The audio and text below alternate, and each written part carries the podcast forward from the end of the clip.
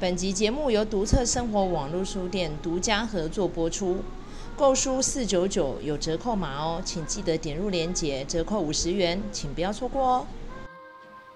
麦嫂讲影剧，今天跟大家说的这一个影剧作品呢，就是 Netflix 上面才刚把第二季推出哦，《默多家族谋杀案》。南方司法界丑闻哦，那因为这个 Netflix 的纪录片呢，讨论度非常的高，但是在台湾好像有点冷哦。但是有非常多的视频哦，只要在网络上讲案子的，都会提到这个 case。那为什么这 case 这么知名呢？就是这个默多家族呢，在 South Carolina 是非常有势力的一个司法世家，他们。一连四代哦，到这次发生事情是第五代哦，都是从事司法，甚至于他们的祖父辈的，还有那个油画挂在当地的法院哈，他们有的从事检察官，有的从事法官，都是声名哦，非常非常的嗯。呃，应该怎怎么说呢？就是影响力很巨大啦，应该这样子讲哦。每次讲单口秀要讲到成语的时候就词穷。OK，但是今天我们这个事件的主角呢，Alex Murdaugh，他就是非常有意思的一个人哦，因为他后来选择当律师哦，他觉得可能工作上比较自由吧。但是呢，就长期深陷毒瘾哦，甚至于呢，他的家族呢彼此之间呢，他们的互信互赖的程度也非常的低哦。所以呢，以 Netflix 这么擅长操纵这个。纪录片的一个频道哦，当然会把这个案子翻拍哦。然后他这个翻拍的过程也很有意思哦，是先从他们最近才刚发生的一个 case，就是他们家的小儿子哦，也就是这次案件的死者 Paul Murdaugh，他跟他的一群同学们。就参加 party 嘛，那 South Carolina 大家有去过的话，就知道他们有非常多的河，所以他们主要的行进工具呢，就是用船。然后那一天呢，明明他们已经喝到烂醉了哈，然后这个 Paul Murdaugh 还坚持他自己一定要开船，好，所以这纪录片的开端呢，就是访问他们那群同学们，就开始在讲说啊，这个纨绔子弟啊，没有人敢惹他啦。然后他那天明明已经喝醉酒了，走路都不太稳了，坚持要开船了，结果呢，就开船开了没多久。果然就起笑，就在那个河上面蛇行啊，哈，蛇来蛇去这样子，然后就撞上桥墩了。那在撞上桥墩之前呢，其实船上有一些人已经试着是要阻止他了，但是他就是阿爸嘛，就认为说这船是他们家的，只有他能控制。结果呢，撞上桥墩之后，他有一个同学就掉下去了，哈，叫 Mary Beach，就找不到了这样子。然后那时候呢，他们船上同学打电话报警，那河警就开始来捞嘛。然后捞的过程当中呢，又没有把这个开船的 Paul 找去做酒测，所以呢，Paul 也没有被上手铐，也没有被酒测。然后这个老爸呢，就来救他了哈，就在现场指挥东指挥西，然后好像一副就是自己是大长官的样子哦。他明明只是律师，又不是检察官，他凭什么指挥？哦，那甚至于他儿子呢，也没有被关进去监狱里面哦，就是只是在警局坐了一个晚上，就这样。好，根本连交保的程序都不需要，就带回家了这样子。那接下来这整个搜证过程当中就很衰了，因为找不到尸体，大家都紧张嘛。那最后呢，终于找了非常的久，好像已经历时几乎快要一天了，才把 Mallory 给捞起来哦。当然就已经回天乏术了啦。然后他们船上同学当然对这个事件都非常的不屑、很愤慨啊、很痛苦啊。而且 Mallory 他们的父母都无法接受自己的女儿的人生是这样收场的哦。大家都还这么年轻，然后有的都还二十岁不到哦。你要想想看哦，那个时候 Paul 发生事情的时候也才十九岁，然后在美国喝酒年纪是二十一岁嘛哈，大家都有这个 sense。结果呢，既然他喝酒还撞死人，最后呢，他也不用面临到什么样的惩罚，那可能后来就是民事求偿，就这样子而已哦。所以我觉得这个导演哦，在操作这事件的时候，虽然只有短短的三集哦，但是篇幅都非常的好。第一集先告诉大家哈，这个撞船事件，那第二集就开始抽丝剥茧来讲一下这个家族为什么这么恐怖哈，就是因为他们这个家族里面呢，对法院的影响非常的深，而且历时一百多年，所以没有人敢惹他，所以只要他们家出事，老爸一出来用钱解决，基本上呢。所有的迹证就销声匿迹了哈，那到了第二集的时候呢，就开始在讲哦，他们同学之圈啊，然后还有他们 Murdaugh 家族之间的人际关系哦，甚至于呢，他们陆陆续续还发生了一些死亡案件哦，被他们找到，其实跟 Murdaugh 家有一点关系的哈。那现在我们是就维基百科上面的记录跟大家细述一下哦。首先呢，就是他们高中同学有一个叫 Steven Smith 的。好，那当年死掉的时候才十九岁。那这个呢是，呃，他们家的大儿子哈，Alice 的大儿子叫做 Buster 哈他的同学。那 Buster 因为他们家是 Moda 家族嘛，所以在学校已经是风云人物了。那但是很有意思的是，这个 Steven Smith 是长期被他们同学之间霸凌。大家知道 South Carolina 是非常保守的一个州，那这个 Steven 他又是一个已经公开出柜的 gay，所以呢，当他表示对 Buster 呢有一些爱慕之情的时候，哇，全校就开始不行了，就没有戏的掉啊啦。然后唱下完没有多久哦，就感觉 Buster 就到处在招兵买马，就蓄意可能要对 Steven 不利哦。就在这个二零一五年七月八号的晚上，十九岁的 Steven 就在呃离开学校之后没有多久，被人家发现哦，死在附近的一个马路边，而且呢就是一个 hit and run 哦，肇事逃逸的事件哦，然后没有找到 suspect，就是没有发现到任何的嫌犯。然后就是这样变成了一个悬案哦，所以后来大家呢虽然有怀疑到是 Buster 叫人干的哦，但是没有证据嘛，再加上他老爸跟家族的势力，当然最后就是不了了之了哦。然后这个时候呢，我们来看一下哦，这个当地警局的一个 open investigation，就是他们的公开的调查报告，也有提到了史密斯的死亡啊。虽然说可能有一些迹证啊，可能是 Buster 去教唆的，但是并没有非常非常的明确的证据可以把他们两个抓捕起来哈。就是爸爸跟儿子啦，所以说这个案子就没有继续调查。那当然，Steven 的妈妈呢，到现在哈都还一直在找他儿子的死亡真相。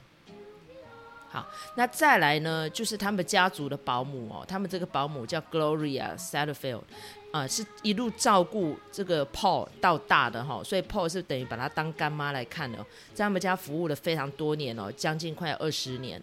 然后突然他在二零一八年的时候，二月二号就死在他们家的门前台阶哦，而且这台阶真的才三个台阶，是非常矮的一个小台阶。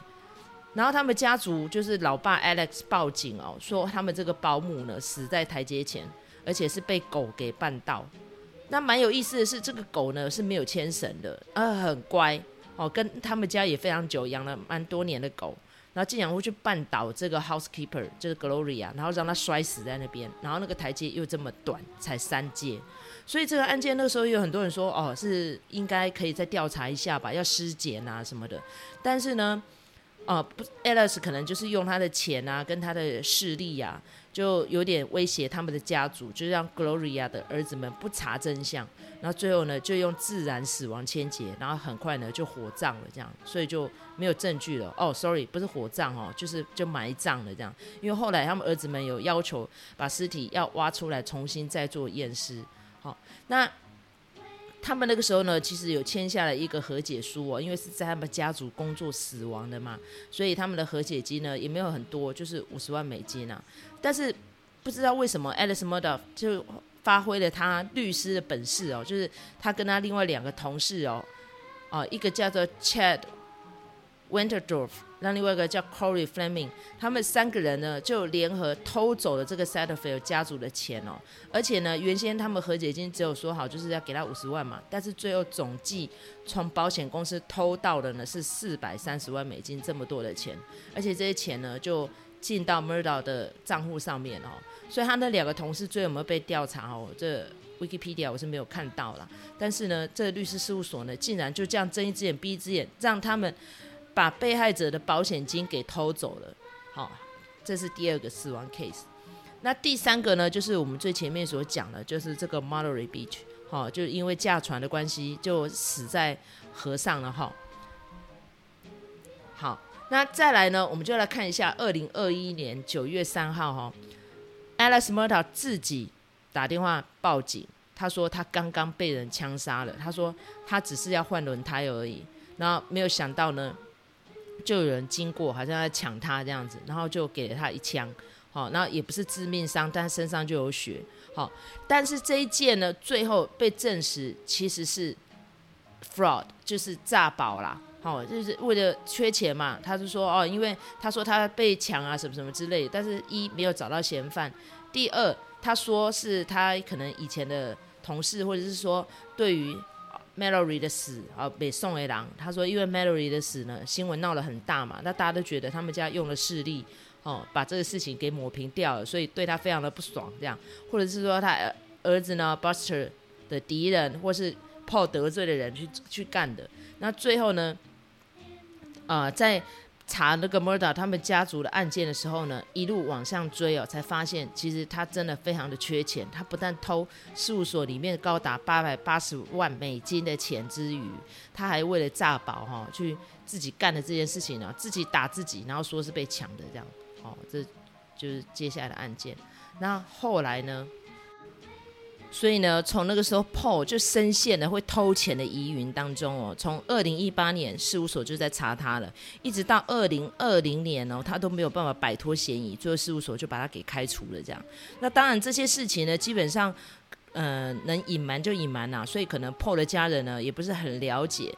那最后呢，就发生了这个不幸的事件，就是 Maggie Murdoch 跟他的小儿子 Paul 两个人呢，死在他们家的度假庄园的狗屋旁边哦。啊，这个事件那时候当下哦，真的是让。非常多的人哦，很震惊哦，尤其是当地 South Carolina 认识他们家或不认识他们家的人，看到新闻都吓死了，就说哇，真的太残忍了，是 double homicide 哦。那尤其是因为 murder，他们家的小儿子 Paul 呢，在当地已经声名狼藉了，不但害死同学，甚至于还去开 party 哦，好像毫无怜悯之心哦。然后跟 Mallory 死者他们家里面还没有达成和解哦。然后这个老爸呢，就是恍恍惚惚的，然后又嗑药啊，又酗酒，好像精神状态不是很稳定这样子哈。然后私底下呢，事务所又把他开除了，要他把八百八十万还回来，所以他其实已经经济陷入危机了。然后就在这个事件呢，非常的风风火火的时候呢，这个有一天晚上哈，这个 Paul 就打了这个电话报警啊。报警说什么？哦，他在外面开车回家，发现两个尸体趴在地上啊。他说：“哎呀，好像糟糕了，我老婆跟儿子出事了。”这样哈，那天是二零二一年的六月七号。那 Alice 的说法是说：“哦，因为他爸爸呢，阿兹海默症很严重哦，他爸爸也是当地检察官退休，也非常的有名哈。然后妈妈呢，因为独自在家，所以他回去看妈妈。说在妈妈家呢待了半个多小时之后呢，就回家。”然后回家进入到车道呢，就发现老婆跟儿子都趴在地上。那靠近一看呢，都已经被打得体无全肤了，尤其是儿子整个脸都被打烂了哈。他就非常的害怕，就赶快打电话给911。哦，大家可以打电话，呃，不是，就是上网去找一下哈，看那个911的电话哈，听听看他那时候打电话他怎么讲的。那真的演的也算蛮像的，很恐慌的样子啦哈。那当地的警察呢，就火速赶到现场来，然后发现哦，这个 Alex 呢身上呢穿的白 T 跟短裤，然后很干净，没有任何的痕迹或血迹喷溅都没有，很干净哈。然后呢就问他说：“哦，你去了哪里？”他就开始交代他的行程嘛。然后接下来呢就开始哦处理这两具遗体啊，然后现场检验迹证啊等等的。那 Alex 呢就被留置查看哦。然后有一些讯问画面呢，在第二季的时候呢，是在车上进行的哦。然后他也讲到说，哦，他当下是怎么怎么怎么样进行。然后呃，今天有谁谁谁来过我们家。然后纪录片呢也去问了相关当事人哦，几乎都问到，就是 Alice 本人没有哈，还有他的大儿子没有参与哦。然后也问到他的管家哦，就说他当天下午呢，呃，有来煮饭，煮完饭之后就离离开了这样子，就说因为 Paul 会回来吃饭这样子。好，那接下来呢，他也问了他妈妈家里面的看护哦。那妈妈家里面的看护也说，哦，那其实 Alice 呢来的时间呢，大概差不多是，啊、因为案发时间呢、啊，警方是说大概差不多七点半左右。他说他其实他那时候看到他来的时候大概是七点十分左右，但只有待了二十分钟就走了。可是呢，这事情一发生之后呢，他说 Alice 有跟他妈妈的看护说。请跟警方说，我在这里待了至少四十分钟，就是明明只有待二十分钟，竟然还要叫他说要做四十分钟的伪证，就对了。所以他那时候那个看护心里面就有起疑心了哈。然后这个时候呢，一个关键证据就是，因为他们家的人都非常依赖手机嘛。然后这个 Paul 呢，在事发当下呢，曾经有照顾他朋友的一只狗狗。然后他在照顾那只狗狗的时候呢，因为收讯不好。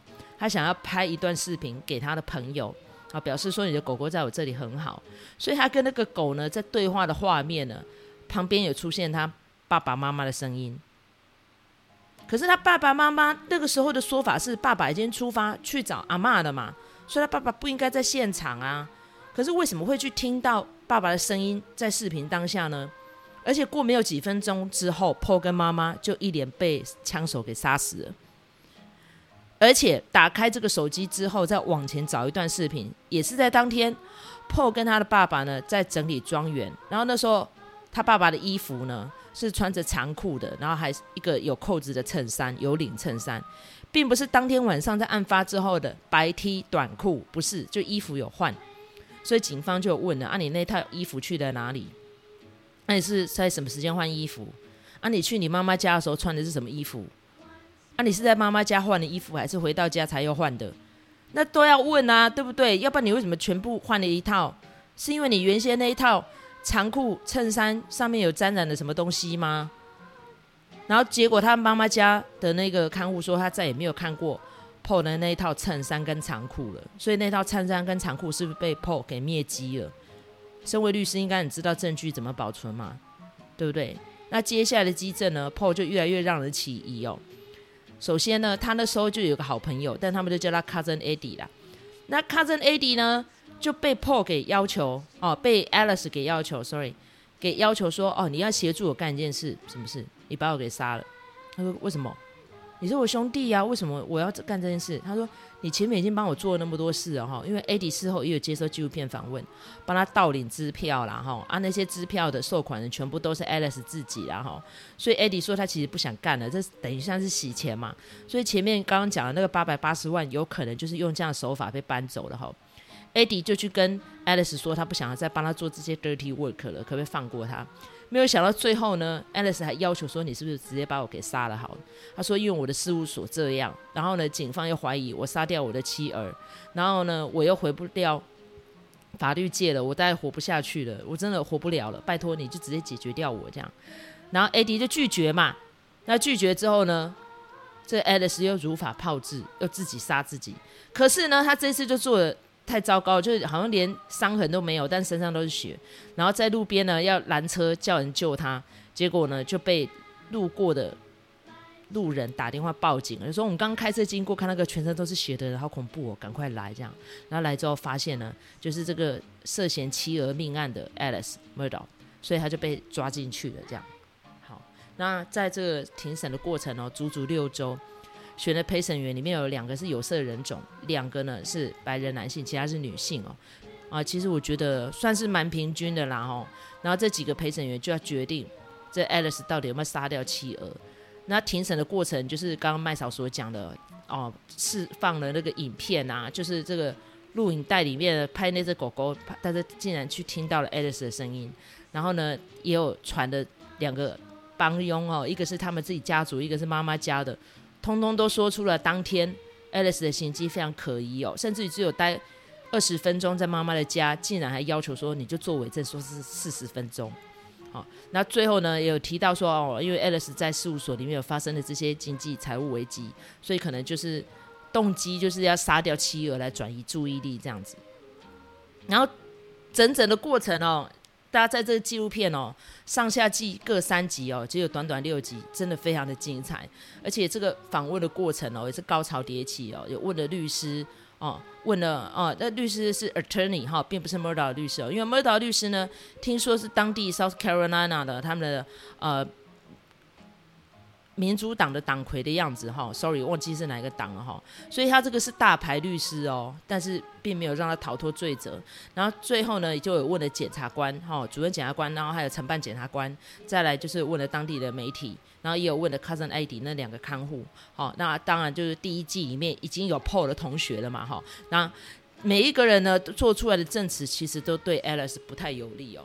那最后呢，检察官经过非常短的询问之后呢，就要求去看犯案现场，哦，所以就带他去看到陈尸的那个狗屋跟他们家的庄园，哦，了解一下那个犯罪足迹这样子。然后这纪录片呢又插话了一个人哦，就是非常有名的杀掉妻子跟他的情夫的谁，O.J. Simpson 哈、，O.J. Simpson 呢就有一段小小视频，他说我不知道为什么你们都敲碗问我，但是呢我真的觉得这个事情事有蹊跷，要好好检查一下这样子哈。所以呢，只要是跟 murder 有关的，都要去闹一下。O.J. Simpson 真的蛮有意思的，就像是我们上次在讲那个阿诺·斯瓦辛格的纪录片一样，你要去问一下说，这个 Killing Machine 有办法由 O.J. Simpson 来饰演吗？后来事后呢，嗯，这个现实总是比小说还要残酷哦。这是谁说的？马克吐温呐。因为小说总是会经过一些缜密的安排嘛，但是现实往往是超乎想象的哈。所以现实当中呢，这个 Alice Murdaugh 最后就被判了两项谋杀案，无期徒刑，终身不得假释。这个案件就是这个样子。